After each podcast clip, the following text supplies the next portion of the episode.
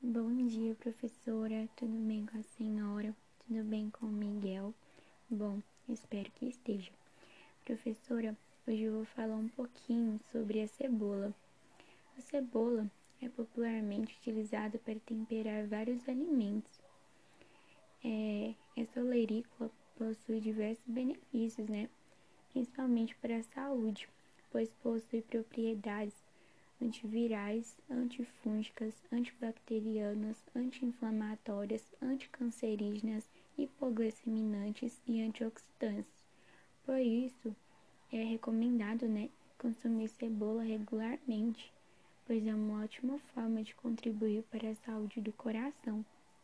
Bom, existem diversos tipos de cebola, sendo a amarela, a branca e a roxa, as mais populares podendo ser consumidas cruas, é, em conservas, fritas, ao forno, assadas, grelhadas, no arroz e até mesmo em molhos, por exemplo. O agronegócio da cebola apresentou expressiva dinâmica a partir dos anos 1980, né? Fatos sociais como a mudança de hábitos alimentares da população mundial em busca de melhor qualidade de vida, né, incluindo uma dieta mais saudável, contribuiu de forma significativa e determinante para a promoção de um marketing positivo para a cebola. Com efeito, a situação dessa olerícola né, promoveu o aumento do consumo da mesma. O cultivo de cebola no Brasil possui uma grande importância social e econômica, pois é cultivada por pequenos agricultores, possuindo grande necessidade de mão de obra, gerando assim empregos e renda. Em grandes plantios, a cebola tem importância significativa na geração de empregos de forma direta ou até mesmo indireta.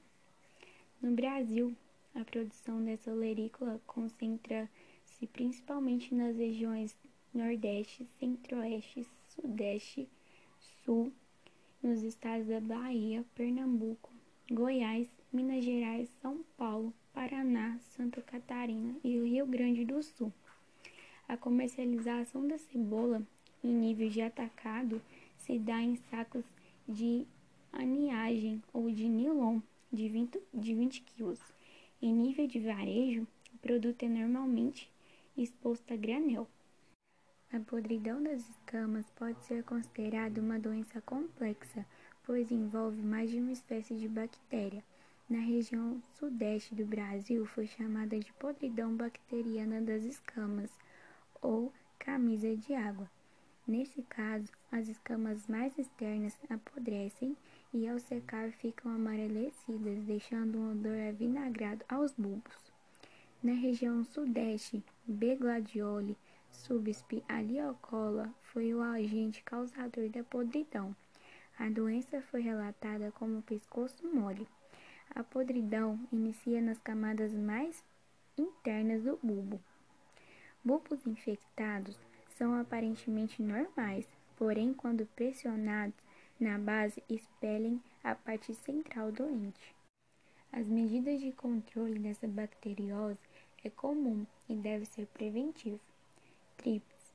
Atualmente é considerada a principal praga da cebola no Brasil. Os trips formam colônias numerosas nas bainhas das folhas e sugam toda a seiva da planta. O período crítico é o de bulbificação. Em cultivos realizados durante a estação seca, as ninfas atacam também os bulbos, permanecendo sob a pele e causando injúrias às escamas externas, o que compromete a qualidade do produto e o seu tempo armazenado. O primeiro passo para o controle eficaz dessa praga é a incepção do cultivo, que deve ser feito pelo menos uma vez por semana a partir do estabelecimento das plantas. Uma alternativa para auxiliar nesse monitoramento seria o uso de placas adesivas de coloração azul. Essas armadilhas normalmente atraem e aprisionam as trips, facilitando o monitoramento populacional da praga ao longo da safra e permitindo a detectação dos focos de infestação e a necessidade de controle. O controle químico tem sido a principal forma de combate ao TRIPS na cultura. Entretanto, o uso indiscriminado de inseticidas tem elevado substancialmente o custo de produção da cebola.